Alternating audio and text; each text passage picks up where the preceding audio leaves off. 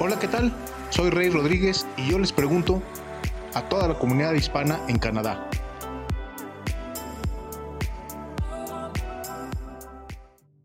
¿Qué tal? Soy Rey Rodríguez y les doy la bienvenida a un nuevo podcast de Y yo les pregunto.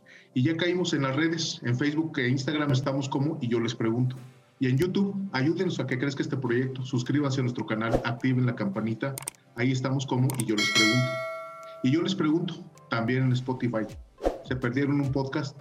¿Quieren volver a escuchar un podcast? ¿Ya le echaron un ojo a los podcasts que tenemos en nuestra biblioteca? También ahí nos encontramos.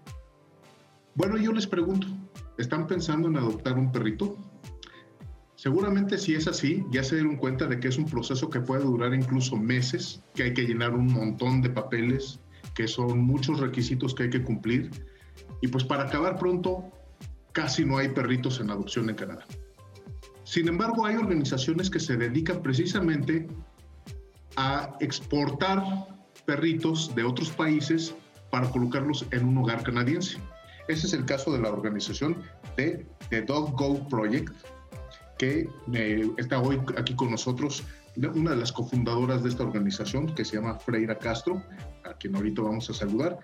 Y bueno, nos va a platicar de todo lo que es el proceso básicamente de la transportación de los perritos que estén perfectamente asegurados en todo el camino a, Canadá y previamente con una serie de, vacunas y de cuidados que ahorita nos va a dar en detalle Freya.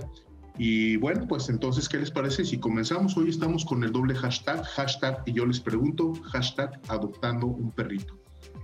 Y Freya, pues eh, yo creo que de por sí venimos de terminar un año muy caótico, y que a lo mejor tenemos muchos problemas y que haya personas que a, pesar de esta situación todavía tenga el entusiasmo y no pierda de vista ese sentido de humanidad por rescatar y colocar a otros seres vivos para una mejor calidad de vida, pues bueno, es para nosotros un orgullo saber que hay personas como tú y organizaciones como la tuya que son parte de nuestra comunidad.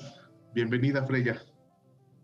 Pues muchísimas gracias, es un placer estar aquí y al contrario, yo creo que a través de una gran red de apoyo y una gran red de voluntarios es que todo esto es posible y sobre todo este uno de nuestros pilares son los flight parents, que ya eh, más adelante hablaremos de ellos, este, porque son las personas indispensables para que justamente estos perritos mexicanos puedan llegar a sus nuevos hogares en Canadá.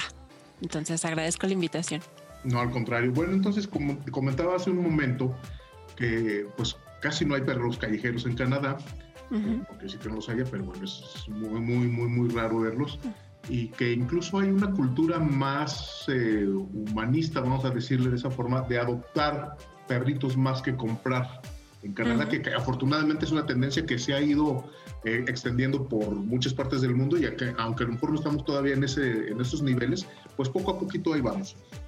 Eh, el proceso, te, les comentaba que es a veces muy largo, casi casi eh, puede durar meses, de hecho, en, que te asignen a un perrito, porque no nada más es de, ay, sí quiero un perrito y no voy a gastar y mejor no hay que hacer investigaciones, que tengas el perfil adecuado, de que no va a sufrir maltrato animal, en fin, una serie de cosas.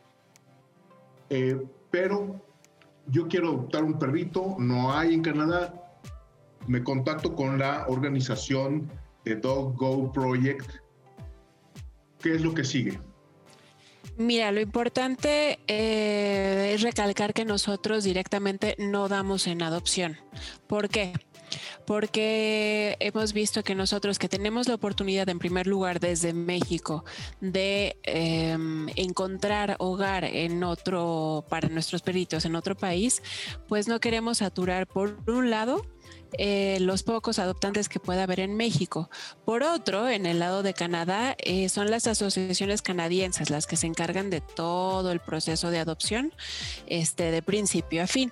Nosotros digamos que somos el enlace entre el rescate, el refugio, eh, todo el proceso de, mm, de, pues ahora sí que de recuperación del perrito, ¿no? De recuperación de salud, de recuperación de comportamiento, de, em, tenemos que procurar que el perrito esté al 100, tanto física como este, a nivel de comportamiento. Hacen una, hacemos una evaluación de comportamiento y una vez que el perrito está listo, entonces ya podemos hablar de la posibilidad de que se vaya a Canadá, en donde llega bueno, más bien es recibido por nuestras asociaciones hermanas canadienses y ellas tienen todo un sistema magníficamente organizado en donde directamente llegan a hogares temporales, eh, porque el perrito necesita pasar por un periodo de adaptación en lo que pues justamente, valga la redundancia, se adapta a este nuevo, eh, no solo al hogar en sí, sino al, al, ser ya parte de una familia, porque son perritos que vienen obviamente de la calle y después que estuvieron en el refugio en donde, bueno, son uno más. Claro que son tratados este, de manera de la mejor manera, muy queridos, muy procurados, pero vamos, están conviviendo con otros 100, 200 perros, ¿no? Entonces sí necesitan este periodo de adaptación. También necesitan este periodo de adaptación en un hogar temporal que allá en Canadá les llamamos fosters, porque eh, sirve también para que las asociaciones canadienses vayan recibiendo aplicaciones de posibles adoptantes y vayan viendo cuál queda mejor de acuerdo a ambas necesidades, ¿no? A las necesidades del humano y a las necesidades del perro. Entonces, este, bueno, es básicamente como el esquema general. Entonces, por ejemplo, una persona que esté interesada en Canadá, pues lo más viable es que primero se acerque a una asociación de, perritos para que se adopten. Entonces, el, proceso, el trabajo de ustedes es, por ejemplo, rescatan un perrito y obviamente para, bueno, independientemente de que se vaya al extranjero o no, pues obviamente empiezan a ustedes a hacer un proceso de sanación con el perrito, vacunación, limpieza, cuidado. Así es. De hecho, tenemos un protocolo bastante estricto por lo mismo, porque estamos hablando de como habías mencionado, una importación, exportación de perritos y tenemos que cumplir con, un protocolo bastante eh, riguroso para protegernos a todos, ¿no? Proteger a la comunidad canadiense, proteger a nuestros perritos, proteger a los voluntarios. Entonces, bueno, lo de cajón es, eh, son las vacunas, tienen que estar obviamente al corriente, eh, los dientes, pasan por una profilaxis, pero no solo eso, también como te comentaba, hay una evaluación etológica también eh, hay una serie de pruebas que tienen que, realizarse. Por ejemplo, hay una que se llama 4DX, que es para cerciorarnos de que no tengan eh, algo que se llama gusano del corazón. Eh, tiene que pasar una prueba para descartar TBT, que es una enfermedad eh, que se transmite, es una enfermedad muy, muy común en México por lo mismo de la población callejera, se transmite este, por vía sexual, entonces, bueno, son tumores, eh, implica un tratamiento bastante costoso, entonces hay que descartar eso o si sale positivo, obviamente hay que tratar eso en, México, ¿no? Em, también, este, bueno, si han pasado por alguna, mm, por algún procedimiento quirúrgico, hay que establecer que estén en condiciones em, de poder viajar, por supuesto, de, que no haya mayor problema. Y una vez que está todo eso establecido, nos tenemos que coordinar con las asociaciones canadienses para checar justamente eso, ¿no? Porque no es nada más mandar al perro, sino es, bueno, a dónde va a llegar, cómo es el perro, qué características tiene, qué necesidades tiene. Y ellos entonces me refiero a las asociaciones canadienses, ya van buscando hogares temporales que también eh, hay mucha gente que se postula a ser hogar temporal, eh, cosa que es magnífica. Em, y también hay un proceso de selección, no cualquiera puede ser hogar temporal. Bueno, entonces también aquí para todos nuestros redescuchas que siguen este podcast, pueden tener la total seguridad de que el perrito que llega a Canadá y que vamos a suponer que se quedan con, en uno de, los hogares de nuestros red escuchas, está totalmente eh, vacunado y está totalmente saludable. Y totalmente. Eh, sí, y bueno, y que también la, pasó por un proceso muy estricto, tanto de la organización de ustedes como obviamente de los protocolos tanto del gobierno de México para que salga como del gobierno de Canadá para que entre. Así es, así es. Y es un punto muy importante el que tú mencionas, la seguridad, porque para nosotros poder enviar a los perritos, los perritos no pueden viajar solos. Necesitamos eh, a, estos acompañantes de vuelo, que son personas em, que ya pues hayan tenido pensado viajar. Ahorita yo sé que las condiciones están extremadamente difíciles, pero supongamos que fuera del contexto de la, de la pandemia, eh, tú decidiste planear vacaciones, Toronto, Ciudad de México, Ciudad de México, Toronto, y este quieres ayudar a estos perritos, quieres ayudarnos, entonces, bueno, nos contactas, nos dices, ¿saben qué? Tenemos, eh, más bien, tengo un vuelo eh, hay ciertas aerolíneas, también dependemos de todo eso y me gustaría apoyar a The Doggo Project. Entonces rápido nosotros checamos logística. Y justamente ese es el enlace, esa es la gran labor que siempre andamos buscando, porque sin Flight Parents no podemos, no, exactamente. Bueno, estamos platicando con Freya Castro, ella es cofundadora de la organización sin ánimo de lucro, que también es muy importante decirlo, de, Dog Go Project, que se dedica a, eh, a localizar perritos mexicanos, en este caso la, organización es de México, en hogares canadienses. Y antes de pasar al tema que se me hace pues casi que el más importante de la plática de hoy del, del patrocinio de la gente que se puede llevar un perrito, mencionabas lo que son los hogares temporales. Esto definitivamente excluye que si yo tengo u ofrezco mi, mi, hogar temporal, ¿no me puedo quedar con el perrito o hay manera de que a final de cuentas sí me lo pueda quedar? Hay manera, se llaman, em, es un tipo de programa que se llama Foster to Adopt, que significa que eh, puedes tú llegar a hacer un foster fail. Quiere decir que fallas como hogar temporal porque te vas a quedar con el perrito, ¿no? Eh, nosotros perdemos un hogar temporal, pero ganamos un hogar definitivo, ¿no? Eh, sí, todo depende de, la asociación canadiense. Cada quien o cada asociación tiene su protocolo, su manera de proceder, pero sí existe la posibilidad, por supuesto que sí. Bueno, muy bien, ahora sí vamos a ver. Hay una persona que va a Canadá, Ahorita lamentablemente no hay manera de entrar por la vía del turismo. A lo mejor una persona que se va a estudiar unos dos años o que tiene un trabajo, en fin. O vamos a pensar, eh, eh, eh, yo creo que las cosas pintan para que empiecen medio a mejorar, que ya se puede. Yo me ofrezco. Oye, Freya, ¿qué, qué necesitas? El, perrito se puede ir arriba conmigo, se tiene que ir abajo. Digo, obviamente, si es un gran danés, pues, bueno, para empezar, yo creo que ni, les caen de sus perros, ¿verdad? Pero, o sea, un perro grande, ¿hasta cuánto peso o hasta cuánto de estatura puede irse arriba o, de, plano todos van abajo? ¿Qué se hace? ¿Qué, eh, ¿Me lo llevo? ¿Me lo entregas? ¿Quién me acompaña? ¿Quién me recibe? En fin, ¿cómo sería el, Supongamos que... Interesado.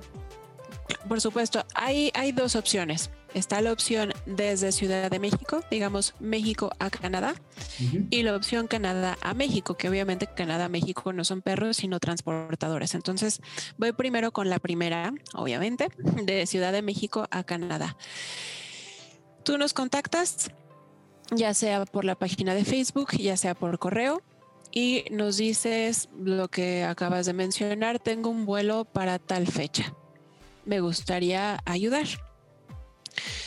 Lo primero que te vamos a pedir es que nos, avises con dos semanas mínimo de anticipación porque hay muchísimas cosas que, planear, que contemplar. La logística no es nada sencilla, justamente por lo que mencionábamos hace rato, ¿no? Que es un equipo eh, en dos países, ¿no? Entonces hay mucha gente que se tiene que mover.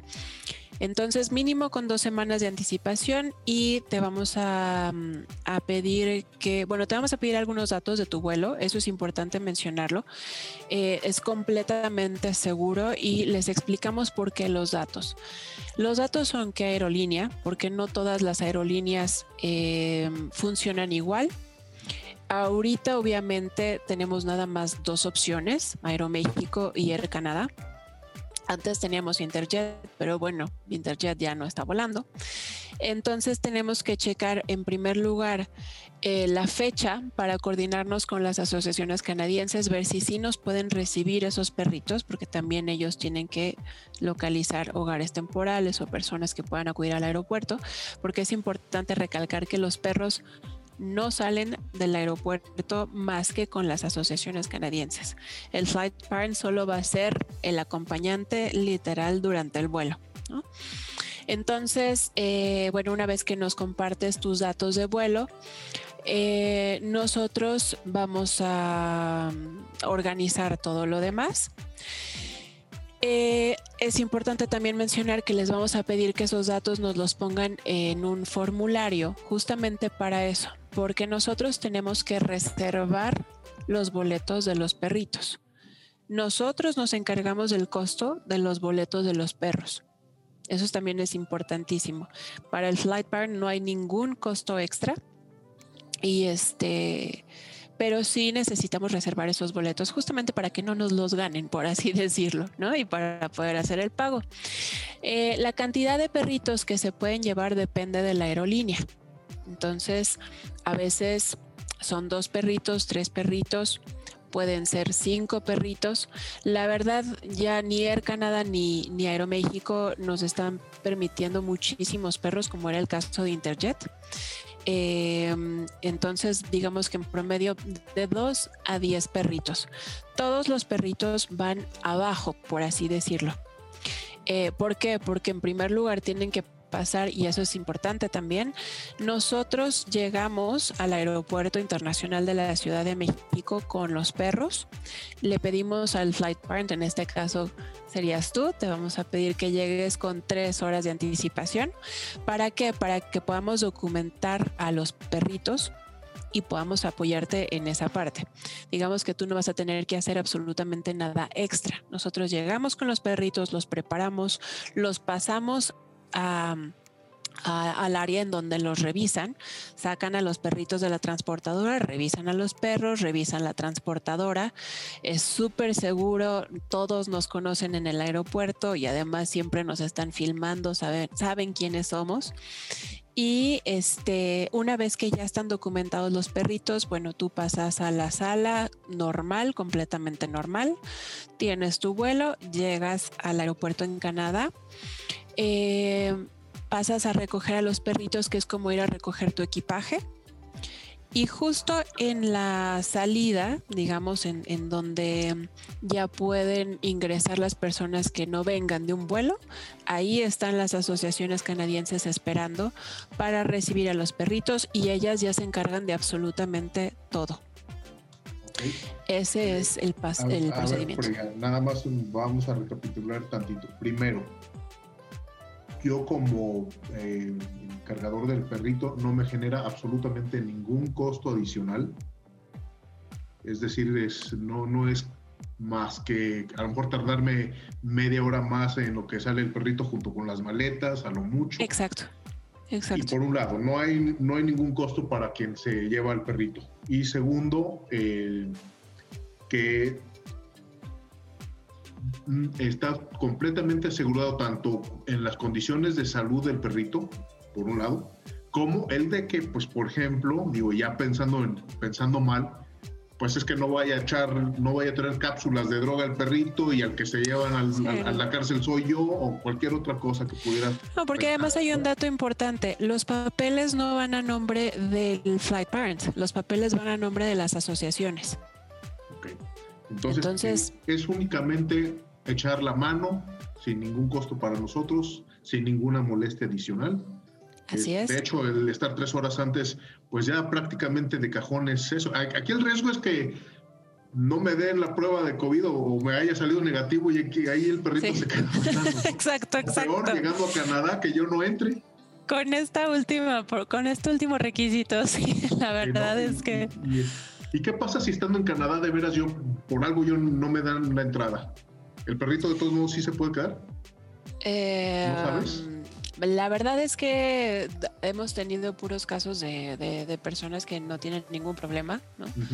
Entonces, este, como los perritos, me atrevo a decir, como los perritos van a nombre de la Asociación Canadiense, como la Asociación Canadiense está ahí para recibirlos, pues no hay problema, pueden pasar.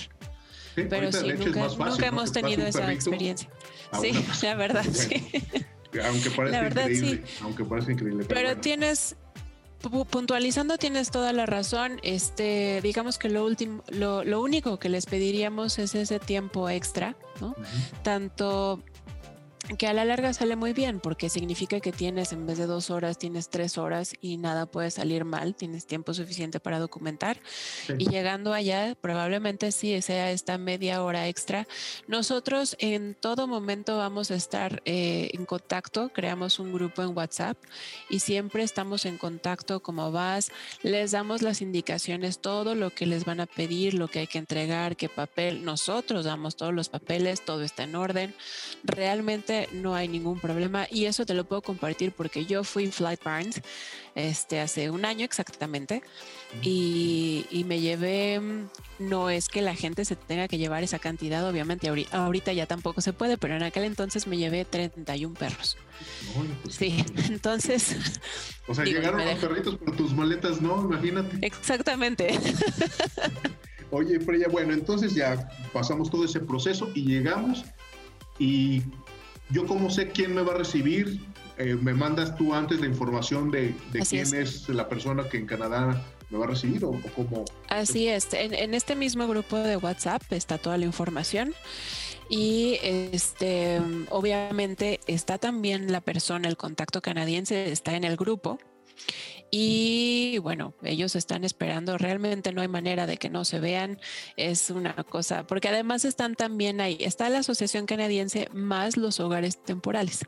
Entonces es todo un evento cuando llegas tú con los perritos porque están esperando con todo el entusiasmo, graban videos, entonces realmente es como una fiesta, ¿no?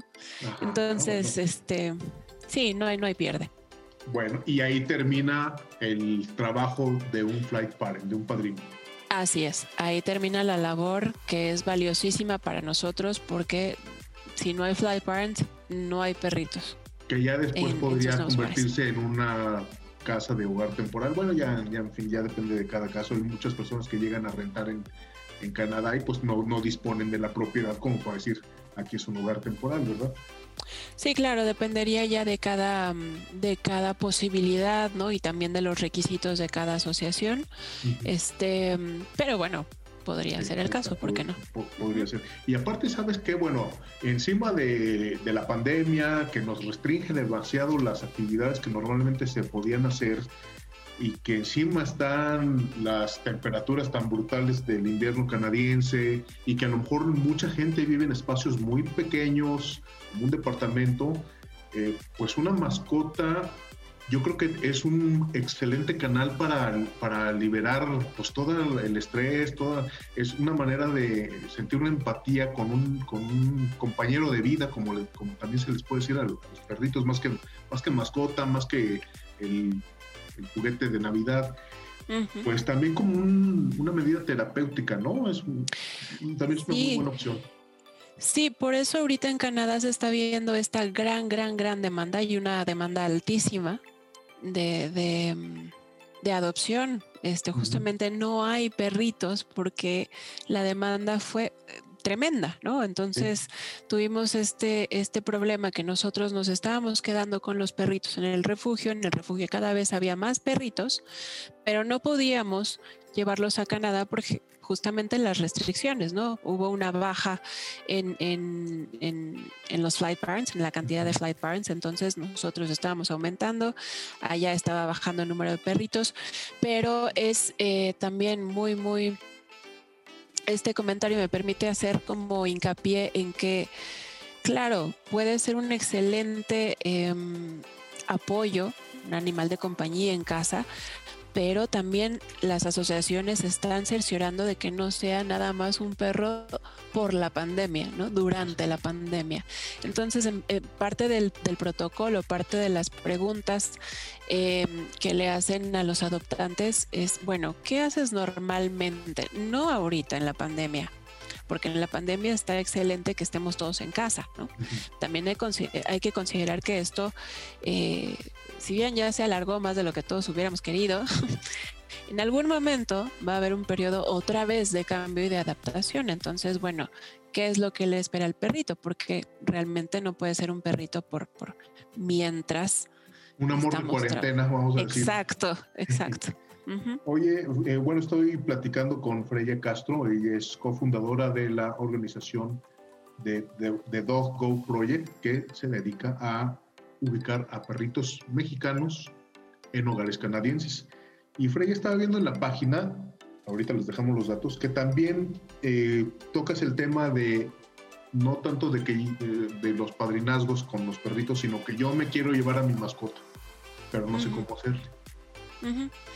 Nos lo preguntan mucho en, Facebook. Eh, les compartimos siempre la página del gobierno canadiense, porque realmente no hay misterio. Em, ahorita no la tengo a la mano, pero...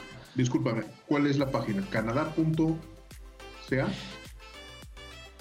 Sí, dame un segundo. Es la, es la página justamente dentro del gobierno canadiense que explícitamente te da las indicaciones lo que tiene que tener tu animal de compañía para que pueda ingresar al país. Entonces, siempre les aconsejamos, por un lado, que revisen los lineamientos de la aerolínea, porque cada aerolínea tiene lo suyo, y que además cumplan con lo que establece el gobierno canadiense. Entonces, si quieres, te lo mando, te mando la, página en unos minutos para que, tengan ahí la línea. Debe de ser, pues, en cuanto a protocolos de, de, seguridad, los mismos que cuando alguien va a hacer nada más un padrino de, perritos, ¿no? O sea, que el, perrito, que el perrito esté con las vacunas que se requieren un certificado médico veterinario, obviamente en inglés, etcétera, etcétera. Sí, son cosas que realmente no, no son difíciles, ¿no? Yo conozco países, más bien sé de países muchísimo más eh, con requisitos muchísimo más abundantes, sobre todo las islas, por, por lo mismo, ¿no? Porque tienen que protegerse por esa parte. Pero este sí les hacemos mucho, eh, sí les insistimos mucho en esta parte de que también chequen por aerolínea, porque cada aerolínea tiene sus propios eh, lineamientos. lineamientos. Es que, exactamente. Oye, Freya, ya sé que tienes un compromiso ahorita ya en unos minutos, pero antes de, que se nos termine el tiempo, ¿cómo le podemos hacer? Porque dinero siempre falta.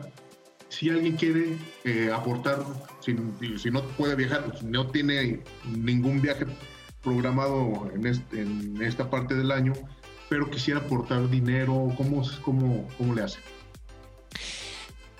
Las maneras de ayudar son las siguientes. Cuando no tenemos ni dinero ni viaje, pero tenemos las ganas, siempre les pedimos y les decimos que es súper valioso, eh, súper valioso que compartan nuestras publicaciones, porque esa ha sido nuestra mejor manera de llegar a más personas y de encontrar a esa persona que probablemente sí vaya a viajar, ¿no?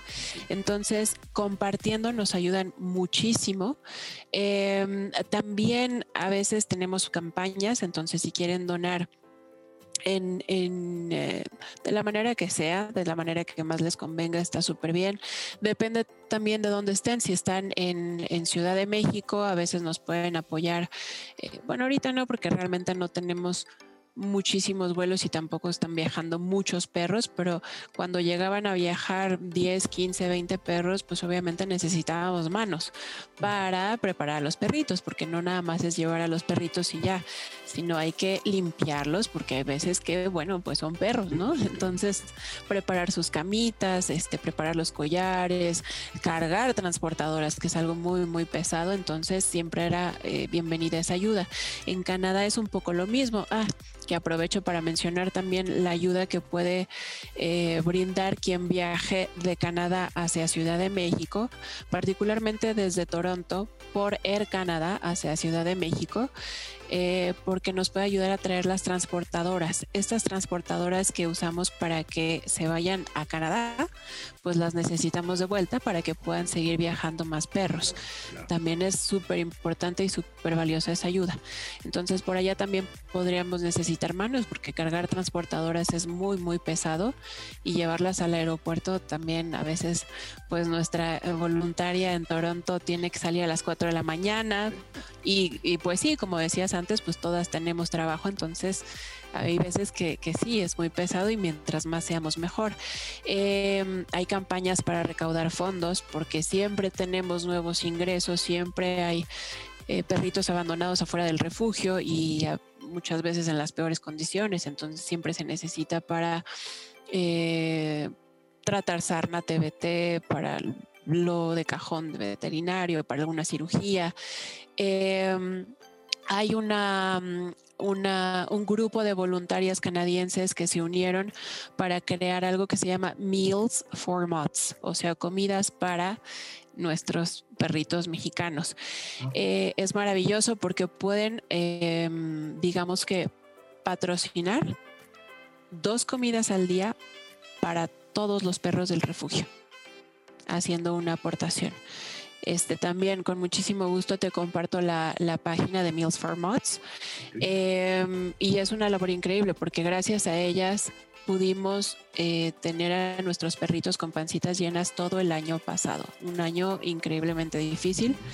Y gracias a ellas pudimos tener... Eh, eh, nuevos ingresos, todos estos nuevos ingresos debido a la pandemia, porque también sabemos que la situación en México está muy difícil, entonces a veces la gente pues hace lo mejor que puede, Y lo mejor que puede, dicen, bueno, pues voy a dejarlo al menos a la puerta del refugio porque ya no puedo, ¿no? Entonces, em, pues sí, esas son las, las tres grandes áreas en las que nos pueden apoyar.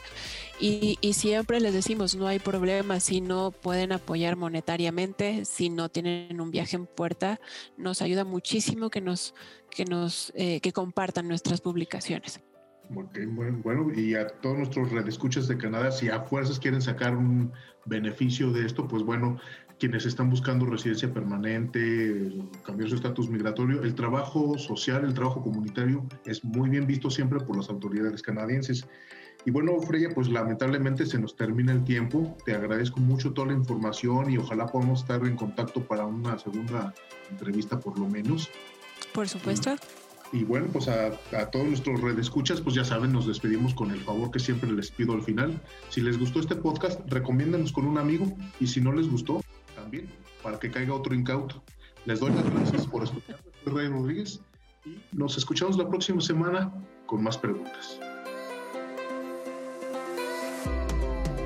Y yo les pregunto, ¿ya nos siguen en nuestras redes sociales?